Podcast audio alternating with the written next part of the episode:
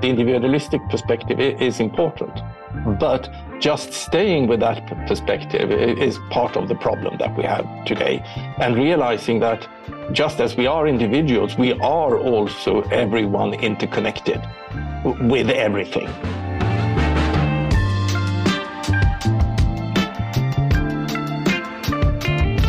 Hello and welcome. Thank you for tuning in to our podcast Beziehungsweise, the podcast that wants to unlock the power of human connection. Your podcast hosts today are Julia von Windfeld and Stephanie Schissler. And we have a very special guest today. Oh, yeah. Um, you may be realizing that we're speaking English. Uh, this gentleman uh, likes to spend his time between three cities Stockholm, Berlin, and London. And uh, really, a guest that we both admire, we both respect, uh, with everything that you have already put into this world. And I'm sure we'll be speaking about many of the different angles that you, Tomas, Tomas Björkman, has created. So, welcome, Tomas. Thank you. Thank you so much for having me. I do want to just point a few things out that um, we've been able to either read about you or that you've also given us uh, insight to when we pre spoke to this podcast. First of all, uh, this may be wonderful for two human beings. Uh, the reason how we've been able to connect with you, uh, first of all, Stefan Stoiber uh, from Co Creation Loft, who's also a dear friend of mine, uh, had pointed you to me and uh, equally our colleague Amelie, who works in the co creation loft. So that's definitely uh, one area of connection. And then the other is another dear friend of mine from Sweden, uh. She sent me when the IDG video or the Inner Development Goals video came out.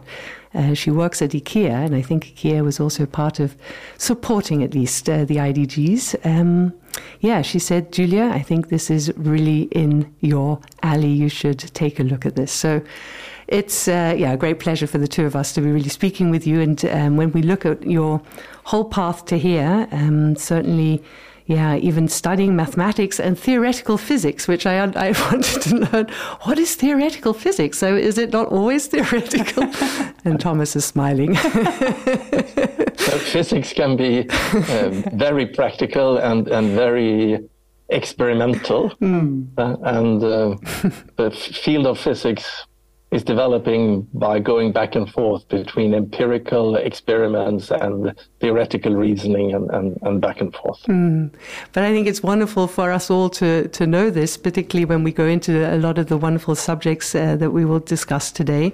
Um, but I think what is really to highlight I mean, you are today a serial entrepreneur, but you came out of business, uh, you were in uh, in a way, in the corporate world, uh, uh, working in different fields. And um, for what you stand, at least from our perspective today, is a great thinker. Um, I think yourself, you even once said in one podcast we listened to a rioter. Uh, I think someone who's wanting to really be a catalyst of change and uh, equally a, an author of three books um, so far. And through all of what you're doing in the social space, um, yeah, you have brought, at least in our world, um, the opportunity to sink inside into a deeper connection within yourself, but you're also looking to see how that, um, yeah, is transponding or transferring into the social change that also needs to come about, and how these two aspects, our own inner development, but also social change, are interconnected. Mm, and yes, it would be wonderful. Absolutely Wonderful to talk to you about that. Thank you. Yeah, we begin always with uh, one question that we've never translated into English, but let's try it just to give ourselves a grounding before we really get into the conversation. Steffi, over yeah, to you. Yeah, thank you. Yeah, it's interesting that you you're really looking forward to having an English conversation and then you realize oh but everything we do is usually in german so that's a little bit of a stretch but let's see how we do it. And the question we typically start with all our guests is how do you relate to yourself today? And so that you can get a little bit acquainted with the question i'd first hand it over to you julia. How do you relate to yourself today? You know my relationship or my, how i relate to myself today is um, Uh, yeah, I'm I'm a, I'm right now actually a little bit nervous, which maybe is a good thing because it will keep me up on my toes. Um, but I also, yeah, my I relate to myself in a good way, which means I I feel I feel well with where our direction, and of course that then is where my direction is going, um, because I really do believe that we need stronger connections. So this is what it's about, and we're right here talking precisely about this. So I, I feel feel good with myself at the moment. Mm. How about you, Steffi? hmm, thanks for giving it back. I was thinking as you were starting to talk. And um, as you remember, coming into today, this morning, we talked already about me being very connected to myself. I'm at a very high speed at the moment because I have to do, I have to perform on a higher level. I have to do a lot at the same time. And it's quite challenging for me, to be honest. But then the last days have been really productive, and I realize I'm really managing to figure out the right balance between uh, what I need to thrive and do well, um, and also what I need to to do, um, the things that I do. So I'm very happy and uh, I'm in a very joyful spirit today. But then I was also realizing that the moment I am in this very good energy, I start to think even more than I ordinarily do it about the bigger context that we're in. And I was listening to a podcast of Gabor Mate yesterday um, where he was talking about stress and the symptoms that it is causing in our societies. And he actually was saying something like, how do I um, frame it in a way that many symptoms that we are facing are not symptoms or are not an abnormality, that's how he said it, but are actually a normal reaction to the situations that we are in at the moment. And he was talking a lot about uncertainty, the lack of control in our societies. And I'm mentioning that because that's keeping me busy all the time. Um, and I'm thinking about what can we do um, to help people cope, but also what can we do to change these bigger systems. And I think I'm I'm making that bigger introduction now because that's why I'm really excited to speak to you, Tomas, because in our first conversation, you were already making the bridge to culture and how it shapes us, how it makes us think and feel in this world um, related to that. And I'm very excited to learn from you, honestly. so, yeah, now I'm handing over to you. How do you relate to yourself? Thank you. So, um, I'm relating well. Uh, as you can hear, I still have a bit of a cold, so, mm. excuse me for for this cold. I've been traveling a lot, so I'm also a bit tired. Uh, I was spending the beginning of the week in in Berlin working on some projects there, uh, visiting the co-creation loft that you mentioned that I was part of starting some seven years ago, and had a wonderful evening there together with my uh, uh, old friend uh, Satish Kumar from the Schumacher College. He was there presenting his new book. Uh, and then uh, uh, traveled to Stockholm, and I'm in, in, in, Stockholm at the moment, and I've, I've just landed in, in, in Stockholm, so I'm still a little bit up in in, in the air. So that, that's how I'm relating to myself at the moment. Thank you. nice. Well, but up in the air. yes. Yeah. Maybe to um, to give ourselves a a start into uh, seeing where the conversation takes us, but um, a question that is quite broad and. Uh, no doubt will also include some some sort of milestones in your life. Um, what is it that you really do truly care about, and what motivates you to do what you do today? Two questions that maybe can be tied together. Mm. of course, one can answer that question on, on many different uh, uh, levels, uh, but on the highest level, in some respect, or the broadest level, um, I care about humanity, and, and I care about uh, the not just survival of of humanity that might be at stake at this moment, but mm. the the flourishing mm-hmm. of humanity and, and the potential that humanity and human civilization really has, but that we are not really at all uh, focusing on uh, releasing. Hmm. we are almost struggling uh, as a civilization now on a survival level. So how can we make sure that we survive as a civilization, but not just survive, but mm. to, to, to thrive and, and grow as individuals and, and as civilization? And what is necessary for, for, for that to happen? Hmm. And in, in the history of human civilization, uh, where are we now? Hmm. I think we are at a very important point in the history of humanity. And of course, there have been important points before, and it's always easy to say that, that we overestimate the importance of our contemporary time. But I do think that even from an objective perspective, we are living in, in a very uh, special time for humanity. Uh, and that we are in a cultural and civilizational shift. Mm. Uh, and that this shift is, is going to be deep and it's going to be turbulent and it's going to be uh, uh, chaotic and emergent.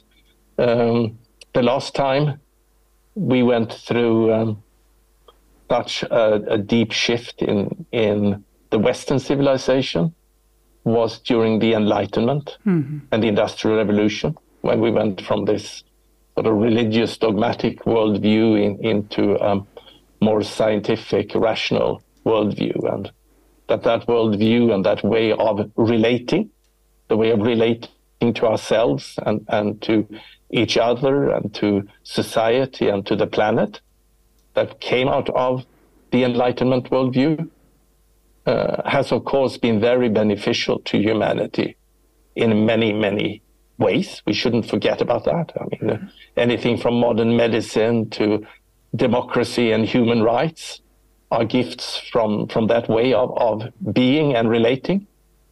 But at the same time, I also think that this way of relating has uh, reached its potential, reached its end, mm. and that many of the problems that we see today, some would even argue all our problems today, but I would stay by saying many of our problems that we see today are actually a result now from us sticking with this a bit old way of um, relating to ourselves, each other, society, and, and planet. And that we are in for a deep shift, and that that shift, if it's going to be a successful shift and not a shift into a breakdown of civilization, but rather a breakthrough of civilization, that will entail completely new ways of not just knowing and seeing, but, but also relating. Hmm. And, and and that is to answer your question. That is what is driving me, the curiosity around this, and and and this challenge that we uh, we have at this moment. Hmm.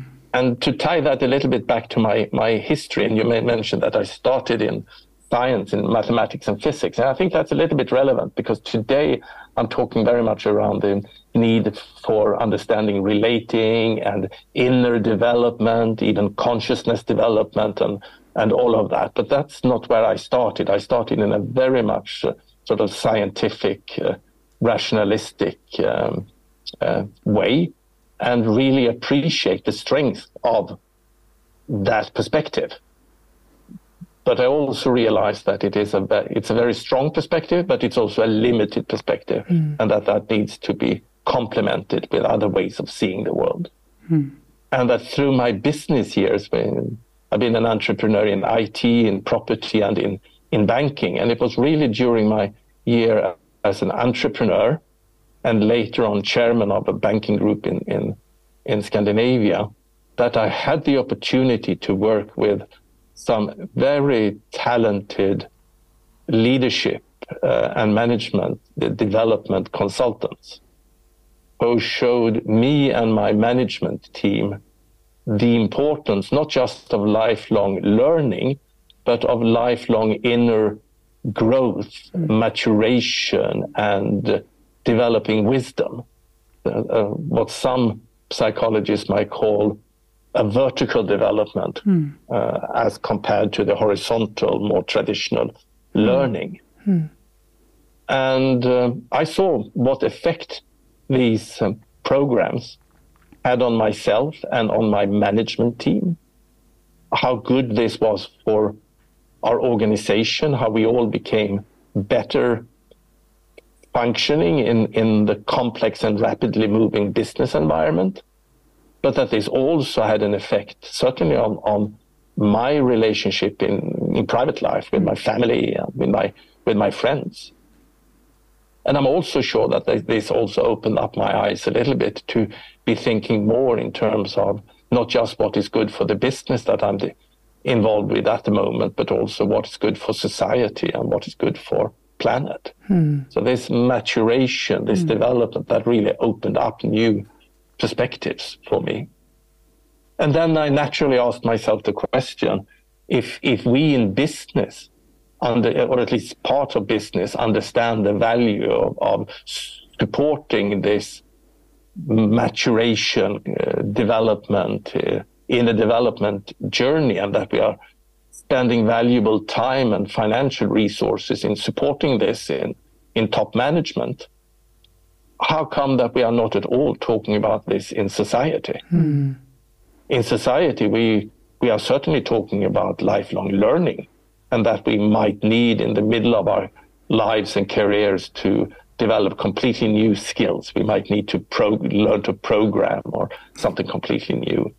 But this more vertical lifelong development yeah. and maturation, we are not even talking about that. Hmm. So that was really my starting point. When I sold my banking business, I wanted to really dive into this area and investigating the relationship between inner personal growth and development and and societal change. Hmm. And that was the starting point for my, my writing and starting a few different organizations where the Ekskäret Foundation, the Oak Island Foundation, was the first one that I started 15 years ago when I came out of business. Hmm.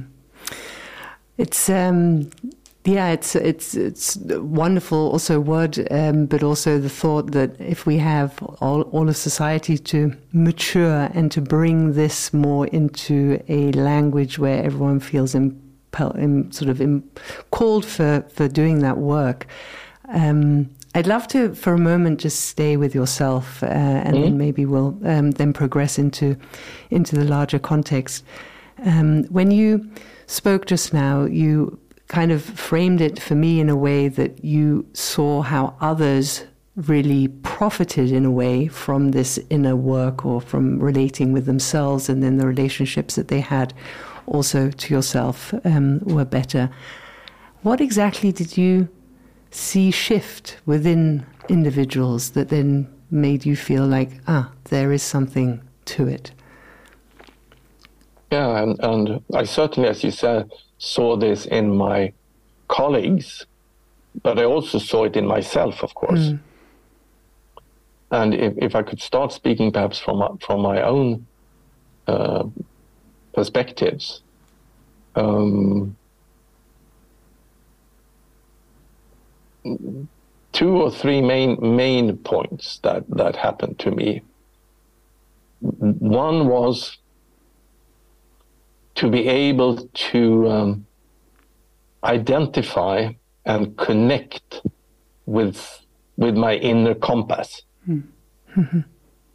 and and the more chaotic and difficult to understand the outside world becomes. Mm. If we are to be able to navigate and we can't really read the world what's going on, then there are really two alternatives only for us. Either we look for an external authority to guide us. And that could be a dogmatic religion mm. uh, or an authoritarian leader. We might be looking for an Erdogan or a Trump. Mm. Uh, or we connect with our own uh, inner compass. Mm.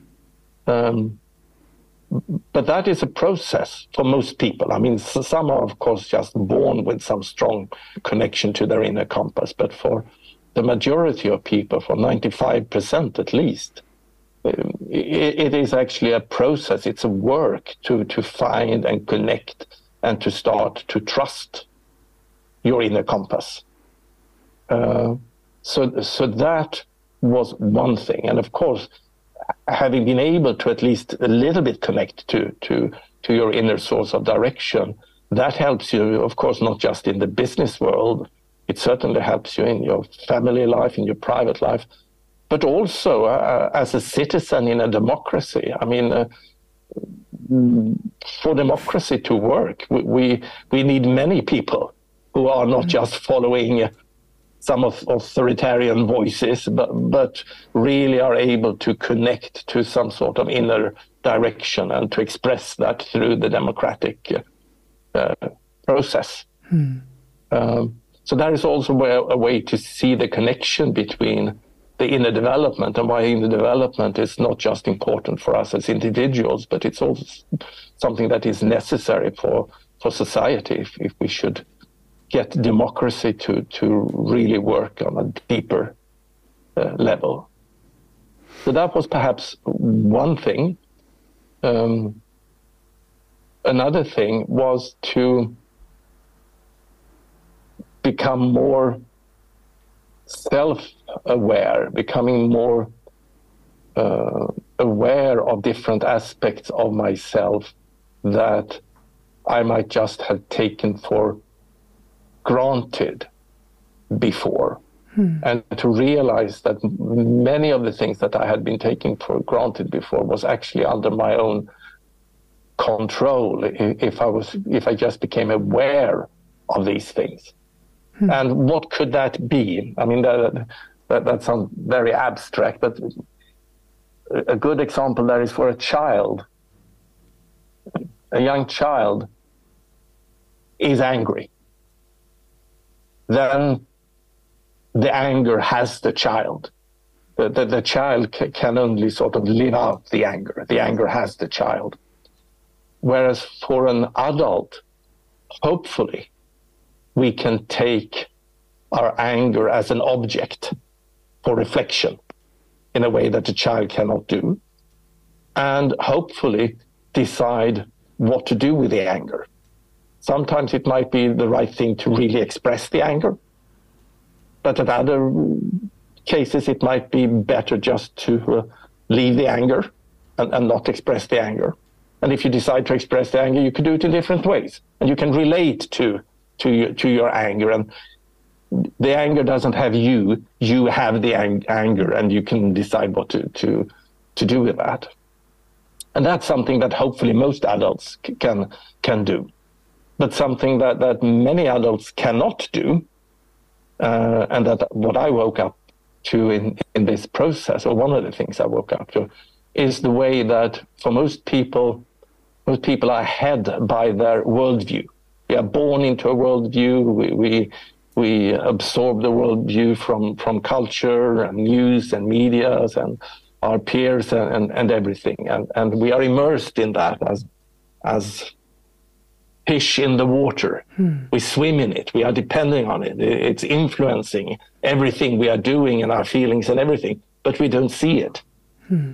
And to be able to step out of the water and, and to see not just my culture, but my worldview and all of that. And to have that and to start to reflect on that and realizing that other people might have completely different worldviews and, and uh, different cultures and understanding not just how that affects me and us, but also starting to appreciate the value of the multiplicity of worldviews and, and and cultures and being more free to move around them and appreciating that taking on different worldviews and, and cultural perspectives gives me more perspectives of the world and and some sort of deeper understanding of the world, even if those perspectives might not be that easily reconciled by my rational mind.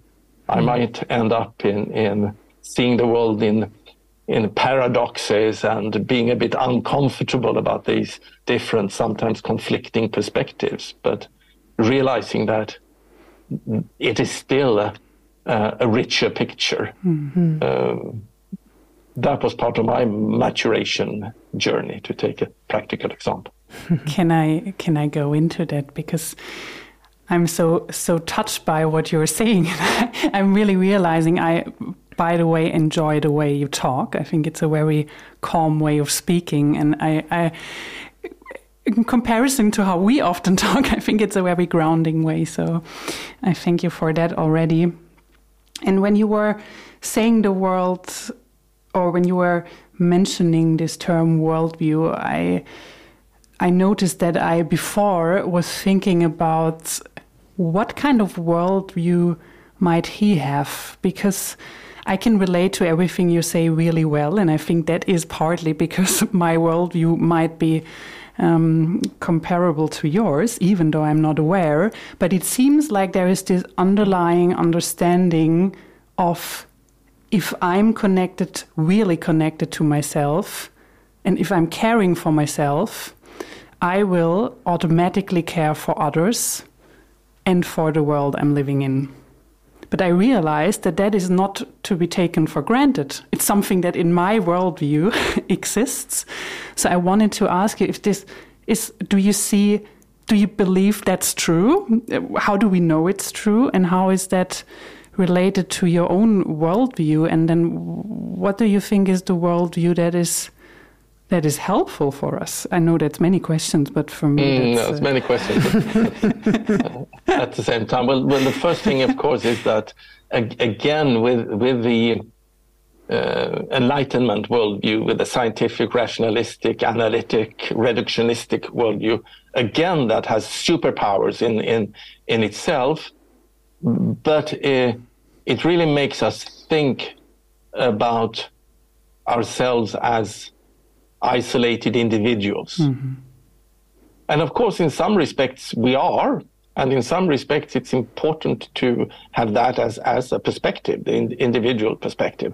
Part of the problem with previous uh, worldviews were that we didn't respect individuals. Hmm. We, we saw ourselves just as a collective, and individuals could, in some worldviews, be dispensable. Hmm. And, and of course, we are not. So the individualistic perspective is important. But just staying with that perspective is part of the problem that we mm. have today. And realizing that just as we are individuals, we are also everyone interconnected with everything, mm. not not just interconnected between us as different indi- individuals, and that we are dependent on each other and relating to each other, and that trying to m- maximize our happiness uh, as an individual project. I mean, that that's not working. We, we, we need to see that many things in many of the most important things uh, in the world that we are striving for, happiness being one thing, but certainly also trust and love and other things, that they are not individually gained, but mm-hmm. they are collective uh, pursuits. So understanding that, but also understanding how we are not just related to and interconnected with other uh, human beings, but also how we are interconnected and related to nature. Hmm.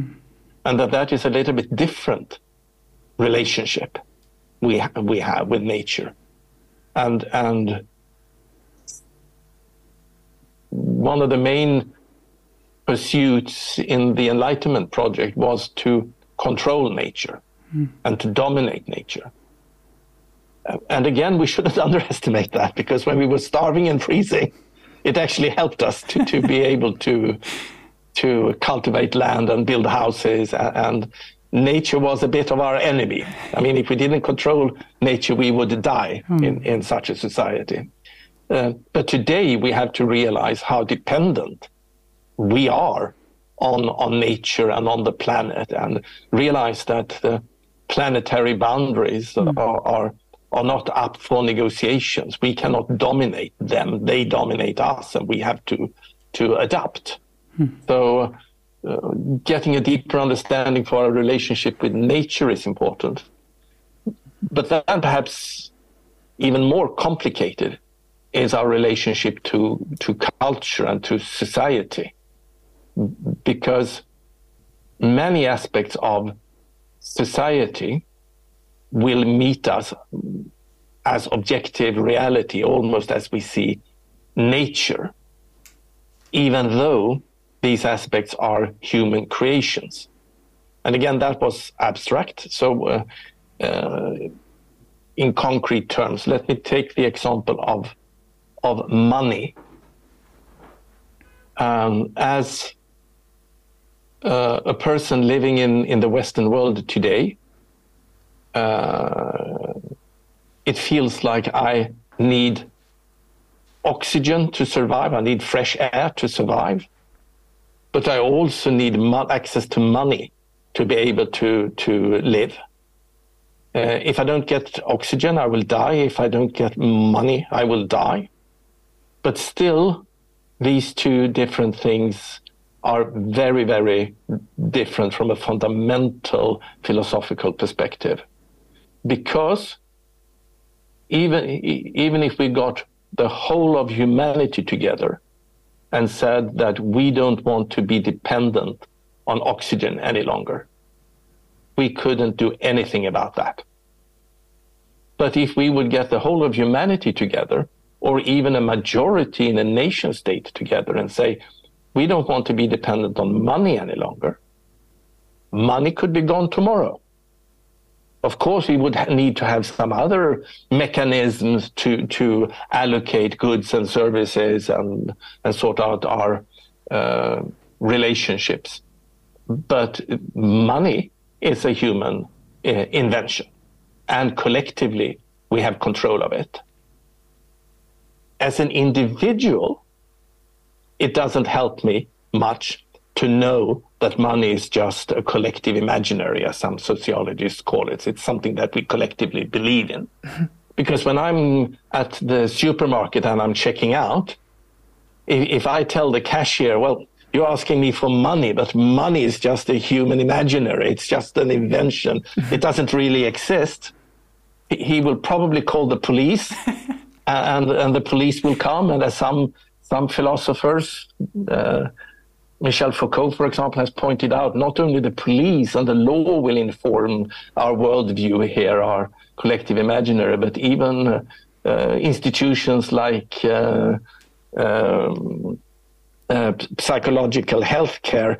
I might be, if I'm insisting on not uh, believing in money, I might be declared insane and end up in a uh, asylum somewhere or something. So uh, for us as individuals, th- this is still very real, but as a collective, we can change it. And the sad thing, finally, there is that it seems like we many, many times as uh, humanity are mixing up these two different categories. So we seem to believe that the planetary boundaries are up for negotiations, whereas the market forces we just need to obey, when the truth is, of course, just the, the, the opposite. So I think that, that that is some food for thought. Absolutely, yeah, absolutely. It what emerges in me is um, uh, the way that you're describing uh, yes, we can do so much to create a sort of maturation in ourselves, but we need to uh, see or connect the world, and this is wrongly said, but we need to understand that it's a not just from an individual perspective to look upon the world, but we need to start to bind ourselves more together in order to truly shift something. Yeah.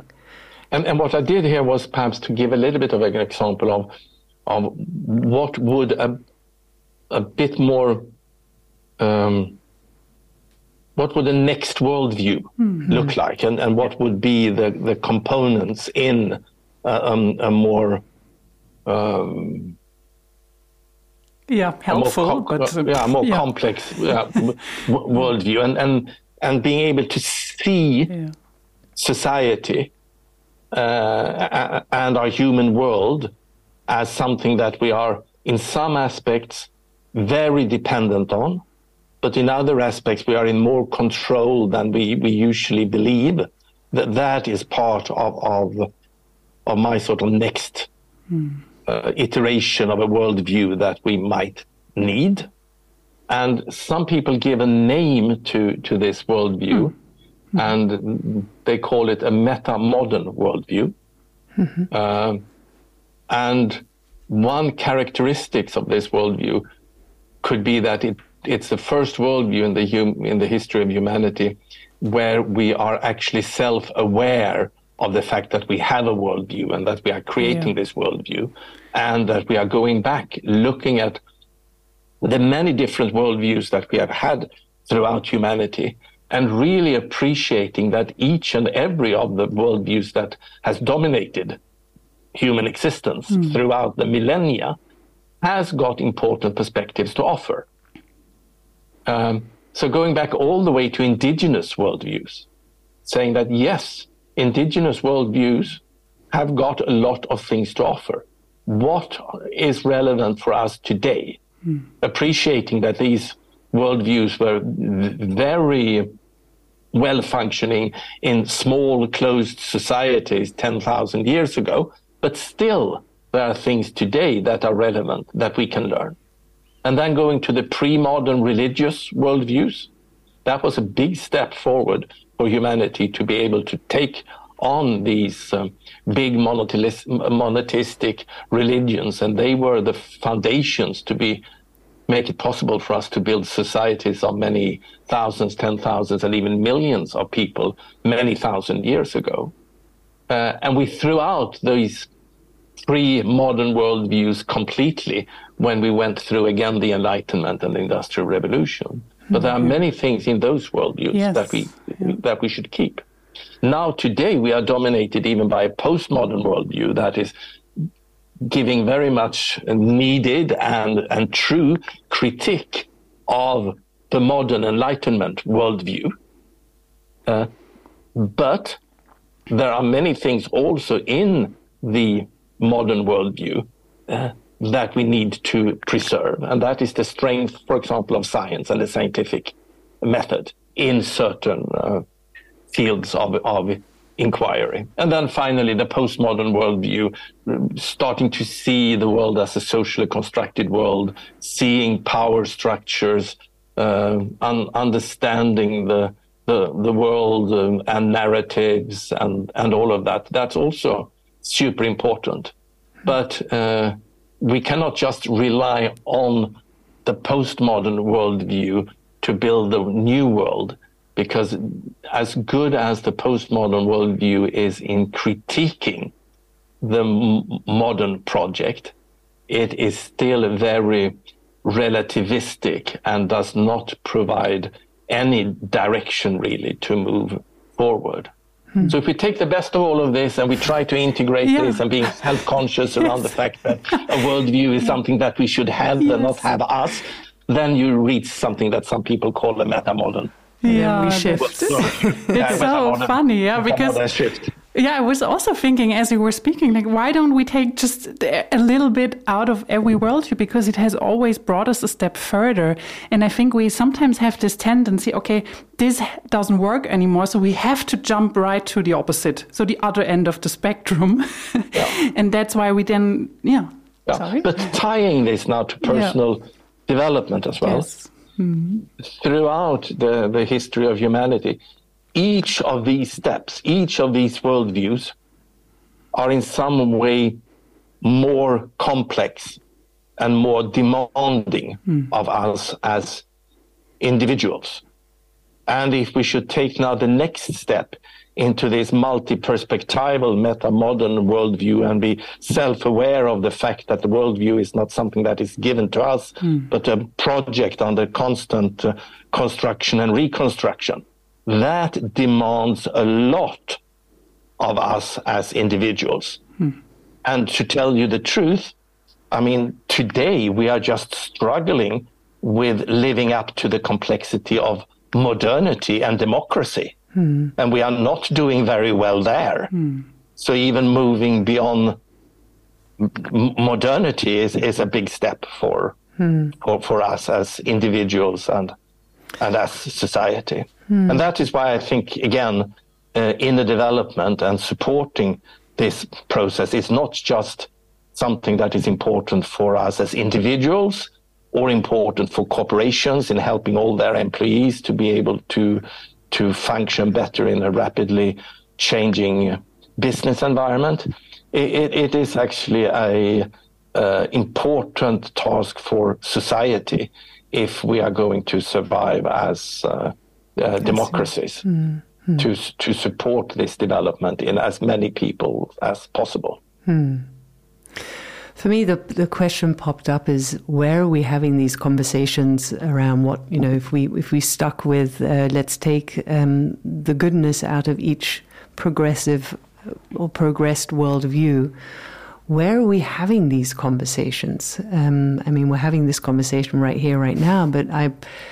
I would want to see these conversations be happening in world leader sort of forums or in spaces where there is true willingness to shift. Um, but I'm, and this may be my very sort of um, narrow-minded uh, view uh, and uh, areas of of, of uh, activity. But are you seeing these conversations happen? And I'm assuming, obviously, in the spaces that you're creating and have created. But where else is this happening? Are we able to really form this new worldview? Yeah, I'm, I'm, I'm quite um, I'm quite positive uh, because at the same time as we see um, societies and and democracy sliding back in many uh, uh, aspects. I mean, um, we've had um, Brexit and Trump and storming of the Capitol and breakdown of the coordination of the pandemic uh, re- uh, response, and then yeah, storming of the Capitol and now aggressive war in Europe. I mean, hmm. Yeah, the world is, is definitely in many ways sliding backwards. But at the same time, I do see more and more people, and perhaps thanks to uh, these catastrophes that we see around us, are starting to wake up to the fact that incremental change might not be enough, that there needs to be a larger shift. And we become so used to incre- incremental change solving our problems during the last perhaps 200 years. That it's almost uh, as an instinct that we think that with the new policies and some fixes we, we will be able to solve it. Uh, but more and more people are waking up to the fact that we might be at one of these, uh, using the language of complexity science, we m- might be at one of these uh, inflection points or bifurcation points or phase shifts where incremental shift is no longer possible and the system comes to a point where it will either break down or find a break through.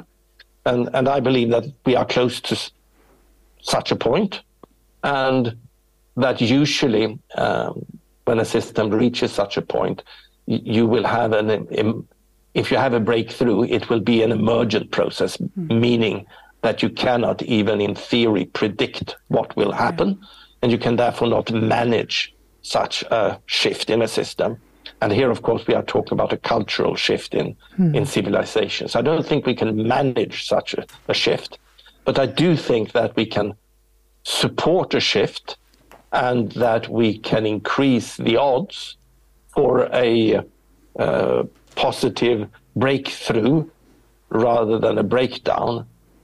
And in essence, what I think we can do is to improve the quality of relations in the system. Mm.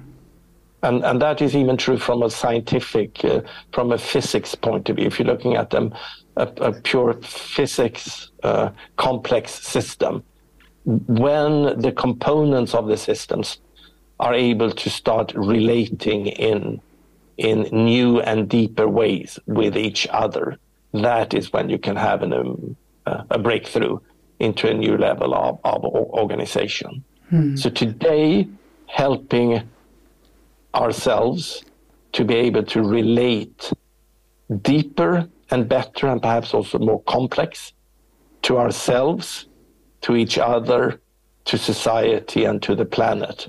I think that is one of the most important things mm. that we can do to increase the odds for a positive societal mm. shift. Yeah, and I think what you're saying that you can't really manage processes like that, but I do think that there is quite some interesting mechanisms around it, right? There is the downward spiral, but there is also an upward spiral. And so the question is what could be the effects that ripple up so that more and more of the things that we we need and see helpful are working. And I, I would like to ask you if you could put three things, or maybe it's one thing uh, that you decide for, if you could put three things in place that set the ground for this better way of relating as you were talking about it what on a societal level so on, on a larger scale what would those things be well first of all then I, I would want to point at a few of uh, few initiatives in, in our ecosystem of of initiatives and uh, we have already mentioned the inner development goals and the IDG uh, project. And, and that is a project where we are trying to, in very simple language, some would even say too simplistic language, but a language that is understandable by, by many people and many organizations, point to the importance of also looking at the inner world. Um, we have been so good at focusing on the outer world, and of course, we need to continue to do that. But that has to be complemented by focusing on the inner world and knowing that just as we can and that we should strive to have changes in the outer world, we can also support the changes in our uh, in our inner world. And in that project, we are talking about the importance of looking at five dimensions of, of inner growth and we're talking about the relationship to self, and we call that dimension being. We are talking about the importance of developing cognitive skills, thinking, about caring for others and the world, relating, social skills, collaborating, and enabling change, uh, acting. And in each of these developmental dimensions, we have through a process involving more than a more than a thousand uh, people identified 23 skills and qualities that science show uh, is possible to uh, develop. Mm. So, for example, on, on the relating side, mm-hmm. one of those skills is our ability for uh, empathy and, and compassion. Mm. And uh, science clearly show that we are not born with a certain amount of empathy or compassion. No, uh, we can both deepen our capacity for uh, empathy and we can also extend it, extend it to larger and larger circles of, of um, individuals or beings, and we might even be able to extend it to future uh, generations. So that is the good news that all these skills and qualities can be developed, and we need to develop them. Um, the, the complicating factor is that none of these 23 skills and qualities can be taught in a normal school setting. Mm-hmm. You, cannot for example, say we have a, a colleague that we think really needs to develop his or her capacity for compassion and then send him or her to a three day course in compassion and then she will come back with a diploma. so that it doesn't work like that. Uh, to, to, develop these capacities and skills, you need to access d- deeper psychological levels, and you have to engage in what some psychologists call uh, immersive or, or, transformative learning. Hmm. But, but, it is possible. Hmm. So, so, that is one thing I want to point at, and that's the inner development hmm. goals framework. And again, it's mainly a communi- communications project trying to put the inner world as equally important to look at as the outer world. Uh, And then how can you support the development of this? And of course, uh, I met this through uh, leadership development programs. And of course, those programs that has been around for 20, 30, 40, 50 years are super good. And you have consultants and psychologists and, and coaches that are really good at supporting this inner growth and development. But these programs are often very, very expensive. And one way to try to democratize inner growth, access to inner growth and development uh, is through another project in the ecosystem. And that's a project called 29K. That's 29,000. That's the number of days you might have in your life if you live a long life.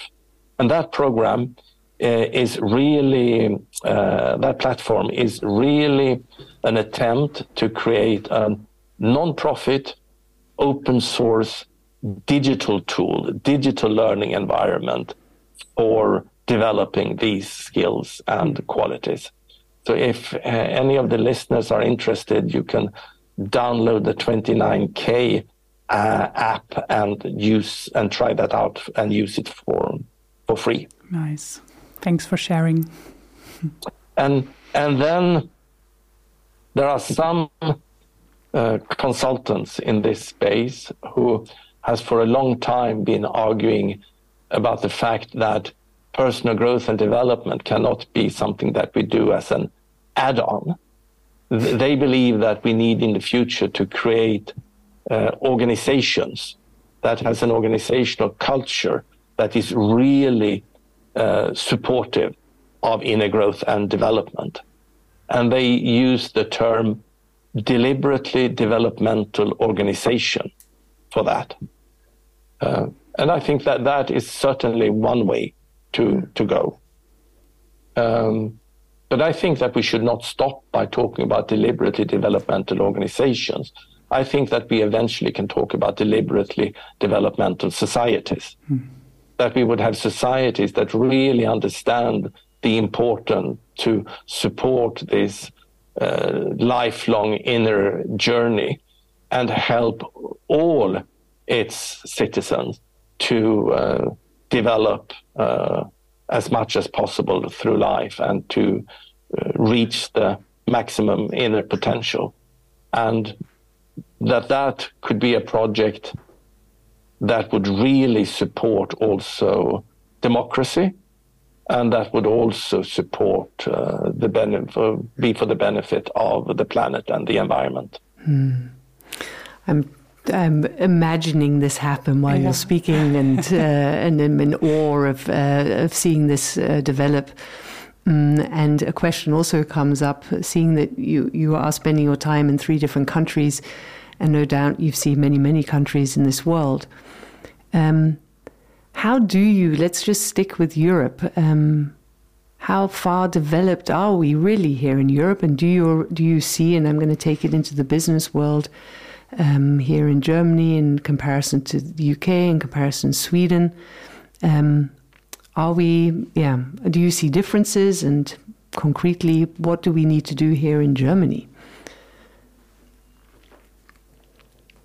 Well, I think the, the, the positive uh, uh, side of the answer is that uh, I'm surprised by the way in the IDG project, in the inner development projects, uh, how corporations are uh, picking up on this. Hmm. Uh, mainly because many corporations have, of course, been working, as we did in the banking uh, orga- organization that I was heading up, has for many years through the HR departments been working with programs hmm. like this, um, but lacking a little bit of an common language and lacking the connection between these different levels that what what these leadership development programs are doing that this is not just for the benefit of the organization but it is for the benefit of the individual but also for the benefit of society and for the benefit of of the planet hmm. so organizations like IKEA Ericsson Telia Spotify and, and others that are really working in a rapidly moving business environment and that are trying to uh, develop different types of self-organizing organizations, realizing that in a rapidly moving business environment, we cannot sort of try to aggregate all strategic business decisions to a, a, a top management and then make a three or one year plan for implementation. Mm-hmm. We need to be much, much more agile and uh, empower uh, employees on all levels to be able to take strategic decisions. Hmm. But when we do that, these organizations notice that for many of the employees, this is wonderful. They, they feel appreciated, they, they feel that they can take responsibility, and they flourish in such a self organizing environment. But a huge part in some cases, I've seen numbers up to 50%. The employee of the employees, they feel lost and, and they feel insecure and they don't know how they are measured and they don't get clear instructions. And many, many of those end up uh, burnt out so, of course, in such an, a, a, business environment, it becomes instrumental for organizations to see how can we support mm. uh, all of our employees to be able to handle not just cognitive but also emotional complexity mm. uh, better. So, the positive side is a big take up and resonance in the business world, whereas in the uh, academic world or in the political world or in the uh, civil society, uh, the pressure to take up new thinking uh, is not as uh, as high. Mm. Mm. so the take up there is is unfortunately slower, but we have some very good examples and in initiatives where uh, people in that area are taking strong initiatives. For example, Costa Rica became the first country uh, to adopt the IDG framework as an instrument for government uh, policy and human growth and, and development. Hmm. And that was wonderful to see. Mm, nice. I have a bit of an odd question popping into my head because um, in one of the next episodes, we are going to talk about the oh, what's that in English? Um, Bürgermeisterin. Oh, with the so the second mayor. Mm. Of yeah. Hamburg, uh, which is from the Green Party, Katharina Fegebank. and I'm just thinking because you were mentioning politics, what would be a question you'd ask her, or a, a concern you'd raise, or a bit that you'd make to her? representing politics in a large city like Hamburg. yeah. No, mm, uh, I think my take now uh, would be to uh, ask how how she would see the, the possibilities of helping as many people as possible in the city to um, develop the psychological resources, the inner resources, enough for them not just to be able to cope with their everyday family life and business life, but to really also have the resources to uh, engage uh, in societal questions. Mm-hmm. And by helping people to develop those resources, uh, make democracy come alive again and that democracy would be something that is not just going and give you a vote every three or, or four or four years, but but really feel the motivation and and even the need to positively and proactively engage mm. in the constant creation of society that mm. we are part of, whether we are self-aware of it or or, or not, mm. but helping more people to become aware and to be positively engaged in, in that process. That is very, that very beautiful. Also, because I think that as a politician, that would be welcomed, right? If you don't just have the feeling you have to figure this all out, but you have all these people supporting one common thing. And I, I can't really express what I mean, but I could imagine that it's not like we always point fingers to politicians and say they should figure it out and they are lazy or wrong or whatever, but actually from the other side, that as a politician, I would love it if I would see that people are really motivated and engaged to shape society. So I think that yeah, and, and of course you can make the comparison that to the to the organizations. I mean, many organizations again are in such rapidly moving environments that you cannot just rely on the top management to have all the answers. Mm-hmm. And and of course, our society is now so rapidly um, developing, not the least because of the rapid technological mm. uh, development. I mean, we hear every day about the progress of artificial intelligence now and uh, uh, different types of distributed network te- te- technology and and all of those things. And when we have a society that is so rapidly moving forward, I mean, eh, we we can't rely on the, the politicians to have the answers. We need to have a much, much more self organizing society where we as um, citizens take a large responsibility of uh, actually provide the solutions, mm. thinking, and um, moving society together on, on a collective mm. uh, level. And there's something, uh, again, I, I, picked up uh, from yourself in, in conversations that I was listening to, um, and that's the word facilitation or facilitating. Um, and I, mm. I feel, you know, that politics maybe needs to be more in this mode of facilitating conversation mm. and having. I was, again, in, in while you were talking, Tomas, in my mind, I was simply in Hamburg.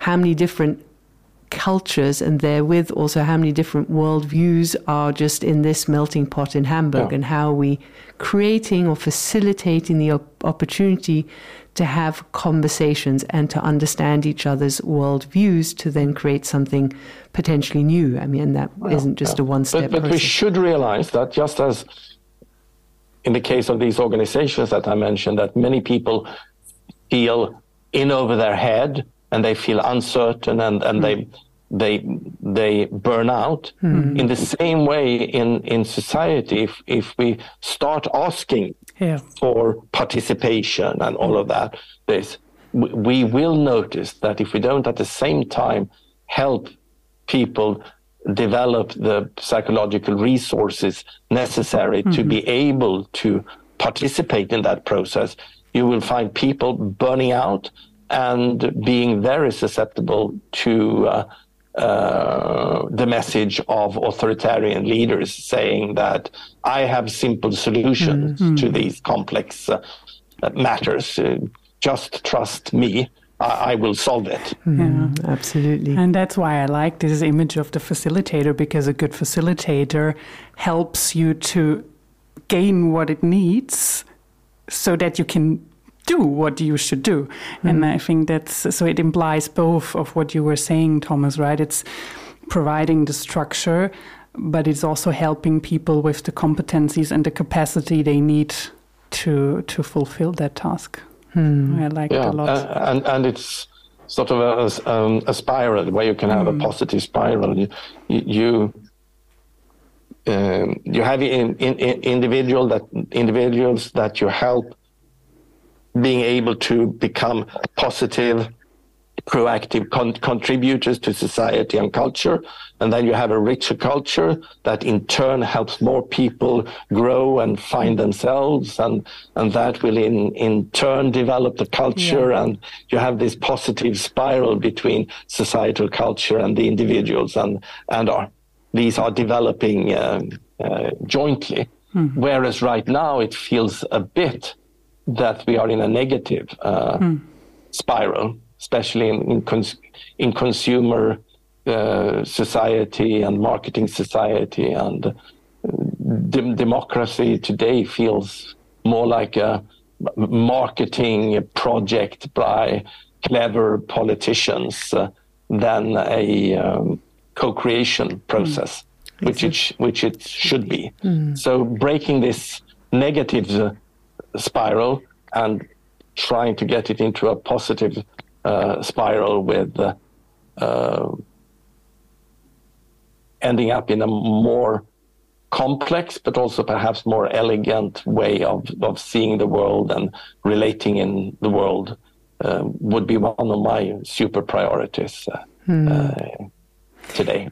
And it's yeah, I, I love that, and I, I, love the word also of elegant and uh, complex at the same time. Um, uh, and just to make maybe a, a turning towards uh, the beginning again, um, what I uh, also enjoyed about your story um, of being where you are here today. It, it didn't sound, you didn't mention, and I don't believe it is, that there was any breakdown in yourself that needed to open itself then to uh, something that was more inner growth. Um, and hence, my question um, to us all is really do, because we're at this point that you said there is um, we're, we're sort of buffering at the moment in front of this point do we do we go downhill or do we go uphill hopefully it will be uphill even if it may feel it's more difficult um, yet do we need a breakdown do is it instinctively more human to fall into let's call it burnout or all the variety of different health issues that we're experiencing are going on uh, upwards. Um, do we need that? Or is it the need to hurry up and give you know, space and facilities to have conversation and awaken ourselves um, through that conversation and not through some health issue that we then have to experience or any other kind of way of having yeah. to. Hmm. Um, I think in, in today's society, as we are not really uh, talking about inner growth and development and this uh, lifelong maturation journey in, in society, hmm. for many people, what is opening the doors to a to development might be some sort of, of personal um, breakdown. It, it, it, it could be um, health issues. It could, it could be work related. You, you might get fired. You get, you have a difficult divorce. You have your first heart attack or something and you really get shaken up and you're starting to awake to, to, to, to something. Hmm. Um, and I think that's very sad. Hmm. I think that is very, very sad. I, I had one personal uh, friend in Stockholm. He, he was the a, a, very successful partner of one of the biggest law firms in, in in Stockholm, and he ended up having his first heart attack when he was 55 or something. And he woke up and realized that he was not living his life. Mm-hmm. He hmm. was living the life of his father, mm-hmm. who had never had the opportunity to go to uh, uni- uh, his father never had the opportunity to go to university, and he had this interest in, in law and everything. And of course, it was good that he woke up to this and he could make a shift when he was 55. But what about if he had been able to have this shift when he was 25 or at mm. least uh, 35? And if we don't know that these shifts are possible, and if we don't talk about them, and if we don't facilitate them in in in young uh, adults adults, then we might uh, end up in situations where people need to have a breakdown mm. to, to have a breakthrough. Mm. Uh, but I certainly do, do not think that that is uh, necessary. Uh, and for me, I, I, never had a complete breakdown like like that, and I never had a, a sudden awakening either. That I have some friends that have experienced in certain uh, situations, all of a sudden seeing the world in uh, and life in a in a different uh, way. For for me, the my growth has been much much more slow, but I was very happy to be exposed to this mm, management development mm. consultants when when I was in my early 40s or or something like that. I also So do. make, making yeah. more people aware Yes. and having a language around us, Yeah. talking about this, that will help more people to be able to um, to have a breakthrough without having a breakdown. Yeah, and I, I think I'm I'm I want to make another or take another angle here because you were using the word flourishing two times and I think it's a term coming out of positive psychology. It's not that common, especially in German. There is no real good translation for flourishing. But I do think that um, this is such an important one because you were also talking about how you were inspired by these management consultants that were um, accompanying you and your team earlier. And you got the notion of how it could be and how it could feel. And I think that is something that is maybe a big missing piece in that image. And I think that's also the reason why positive psychology was invented, right? Because we, we used to look how can we decrease the negative and what can we do to fix illness or fix broken things, but not necessarily on the positive spectrum. And what can we do to build resource, to improve well-being to foster flourishing and all these things that's not really on the agenda? And sorry to say that but i think especially in germany that's a really hard one. Um, that's also why positive psychology comes from the us and now is starting in germany to grow but i think this notion of there is actually a lot we can do to start that upward spiral that you were talking about and to start this movement towards thriving and flourishing. But the moment you speak about it, you are put into some kind of self optimization box, or it's a little bit whatever. Uh, it's not really here yet. So I'm wondering how can we also increase No, and, and, and it's important, and I think that's uh, w- one of the um, limitations of, of positive psychology that it, it is very much there expressed in individualistic language that you do this for your own benefit. And of course, one does this growth for one's own benefit, but it's also for the benefit of, of others and for the benefit of society and Yes. eventually for the benefit of, of, of the planet. So having this collective uh, view on not just why we do it, but also how we do it. That we do this always, we grow together, and it, it is not an individualistic project, and it is not only for our own per- Yeah. personal benefit. Uh, I, I think that is important. And then, of course, we should uh, again blame a little bit the Enlightenment uh, uh, worldview, where the view of our mind is like a machine that that is uh, fully developed when we are 20 or something, and then it's just making sure that it's running. And if it's not running, we need to fix it. Whereas uh, in, in truth, our mind is not a machine. It's an organic, interconnected system under lifelong development, and that that process can be uh, supported. and has to be supported, right? Because it's It not to be supported, automatically going. Yeah. Yeah.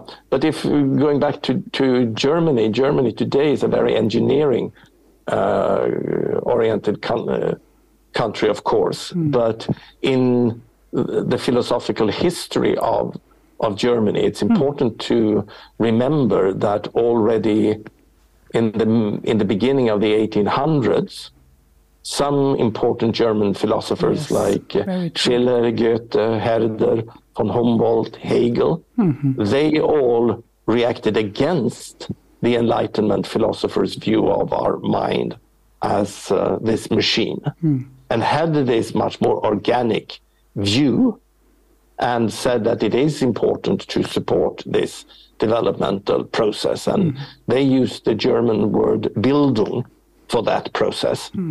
Uh, I now I know now that Bildung has other more educational connotations mm. in Germany in German, but the way mm. Sch- Schiller and Goethe and von Humboldt were talking about this was very much in in in these terms: the mm. individual growth for the benefit of society. So you you have to search in your own roots a bit, and then, Yes. then you will find that. we have all the answers yes. here, really. Let's find another German philosopher to talk to. Which is uh, probably a wonderful place to uh, to stop because just with the last sentence you said, yeah, to um, uh, our individual growth to the benefit of of the wider whole. Beautiful. um, is really the key message uh, that I'm extracting out of this conversation. Um, which Tomas, thank you really for having your time here. We're not quite finished yet because we love to end on a high note. Um, and uh, I see Steffi has the little. uh bowl in front of her. Um, Oh. You want to explain? yes, so I have the honor. Thanks, Julia. and you also have the honor, Tomas, to get our last fortune cookie in that box. Wow, good. and what this fortune cookie is supposed to do is sort of making sense out of this conversation. Not that we didn't have a lot of sense, but I think it was very elaborate, to be honest. Um, so maybe with a light ending. And I'm going to read it out to you, and you can see what you do with it. oh, so now I have to take the, the English version. the. English one. Okay, Ooh, it's interesting.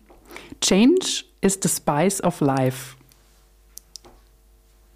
Auf Deutsch, Abwechslung ist die Würze des Lebens.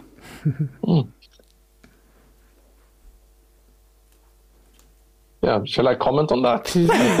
yeah, how would you? I don't know, but I'm, um, that's uh, That's Quite it. fitting. very, very true. It's uh, very true, and and I to tie it to what we have been talking about. I mean, uh, growth, inner growth, comes from being exposed to change.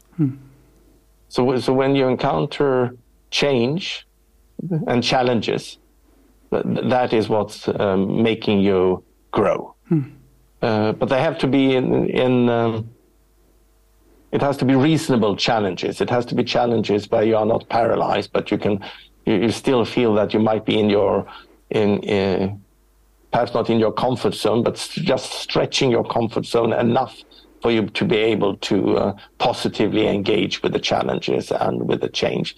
That that is really when you are, when when you are growing and. Uh, um, the tendency that we see today in, in some uh, academic circles to to almost shield our students from uh, challenges, uh, emotional and and uh, cognitive uh, challenges. Uh, I see that that as not conducive of uh, inner growth and development. Wonderful. Thank you so much once again. Um, very inspirational and Thank you. It was a pleasure. It was Yeah. a pleasure. and all the best. Uh, we hope that um, yeah we'll somehow weave together and continue our journeys to benefit the wider whole. Yeah. Thank you.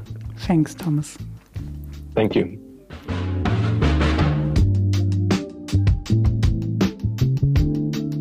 Yeah, so I think we stay in English. Ah, yeah, true. Exactly, our minds were going back into German, but uh, yeah, to might stay be in easier. the flow. Yes. Exactly, and um, yeah, to um, to just summarize what how we how we leaving this conversation. Oh, good question. Yeah, uh, phew. so I think there was so much in it. I do think, and I'm wondering how you're looking at that. I think, I have the feeling that it was, as I said, a rather elaborate conversation on a really, really high level. Hence, I would also be curious how our listeners are perceiving this. Yet, I do think it's the messages we we have to hear, and I, I don't think it's I don't think it's an easy conversation, to be honest. Um, so I'm, yeah, I'm, I'm feeling, I'm feeling very understood. I'm feeling um, challenged to think further, and I'm, I'm feeling positive and hopeful. so that's that I really, really like, um, and that's more to the feeling and the content later. so how are you feeling? Yeah, I think as you were speaking, the word that popped up was confirmed, and that sounds mm. very, um, very, you know, as though we know it all. And there you go. I actually don't mean mm. it that way. It's more like I feel confirmed that the path, as I also arrived into this conversation, that the path is the right path that we're mm. taking as Soulworx, um, but also obviously each one of us as individuals participating in that, and um, and yet, uh, yeah, also very, um, just very. Uh, um, enlightened, um, which again is the wrong word, but enlightened in a sense of it's it's also giving me hope. It's giving mm. me trust that. Um, yeah, that there are sufficient individuals that are shifting the uphill um, hmm. and are, yeah, helping us all to. Um, what something outside, huh? Is that a drone? Is it happening? It's a seagull. it's an electrified seagull. I saw this yeah. shop opening in HafenCity with electric vehicles. You see? So maybe. there goes humanity down the road. okay, well. We're just digital. Um, no, so yeah, I'm definitely definitely feeling very heightened. I think is the right word. Yeah, not yeah. enlightened, heightened.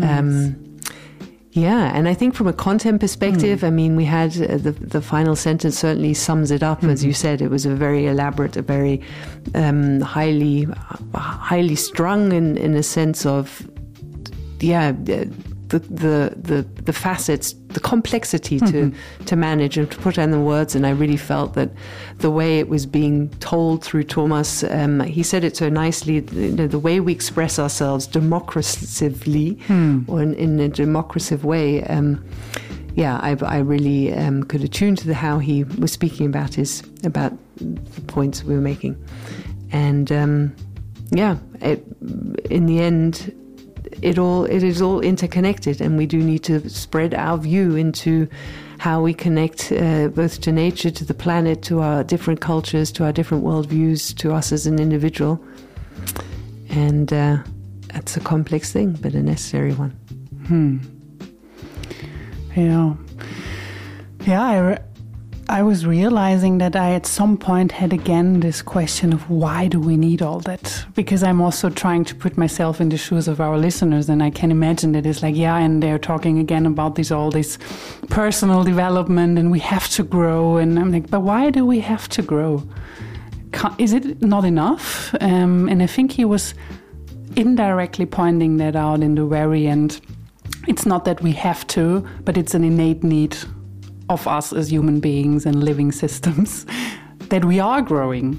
And we are not growing in isolation, but we are growing in connection. And I found that very strong. So I got the answer without me having to ask this question. So I'm very thankful for that. And another thing I take out of it is because, as you were saying, Julia, I think uh, with what we're doing, we're really on the right track, and especially also with the team product, where we really focus on the relational competence in the team, is what it needs. Um, and then what he said of this slight warning sign of that can also put people on the spot, or it can can be a burden to people. It can be too much, and I think that was a really helpful comment, and I think that is also another answer to the question do we always have to grow? Yeah, but in time and in our own way. And I think that's the role of a good facilitator to figure that way out and help individuals figure that out. And then, last but not least, I really loved uh, the question we are hopefully uh, posing then to Katharina Fegebank um, this question about politics and, and the role of politics, because I don't think that the responsibility of politics is over or this era of politics is over as we sometimes hear. I think it's just starting, but it fundamentally has to shift in a way of understanding that responsibility in a new way and um, widening it and not just thinking I can solve it and I have to solve it because I think that's a big struggle. So I think this can be a very relieving thought.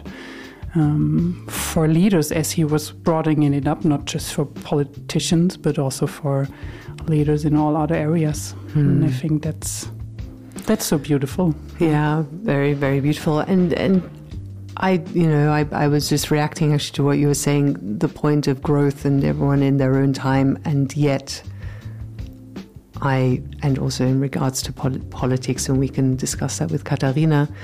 Um, and yet, I really do believe we do need to speed up Hmm. in our growth, and in a, and that Yeah. is our inner growth, because I do believe that if we continue with a worldview and in using his words um, that is uh, that is a little bit more restrictive because we're not feeding from other worldviews and Hmm. creating a new view, then we will fall into the collapse and That's not the point too. Yeah. Hmm. and it is necessary because we do want to create, a, at least in my view, and this is um, see wishful thinking. Um, yeah, we do want to create a civilization or humanity that isn't authoritarian. Um, Hmm. We are holding democracy up. Hmm. Um, so we need to become more aware. I think. Hmm. Yeah. Anyway. no, but a, a really good point, and I think it's it's just to be to be mindful of Mm. people's resources and Absolutely. possibilities um, Mm. as we do, Mm, mm, as we do grow. mm. Yeah, wonderful. Oh, and I lo- I really like that reflection of yours and us. Thanks for that. Yeah. Yeah, thank you. I, and thank you to all you listeners Yes. listening to our conversation here. and the electrified uh, seagull. and the exactly digital outside of the window. And uh, yeah, we'd love to hear from you. Um, again, this is our first in English, but uh, we very much, both all of us here at Soulworx, are um, spreading our wings into the English world because that's a if a, a um, skill we have. So why not use it?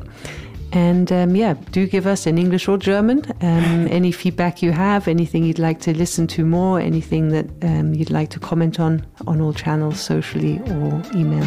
Hmm. Happy to hear from you. Thanks for sticking with us. Thank you.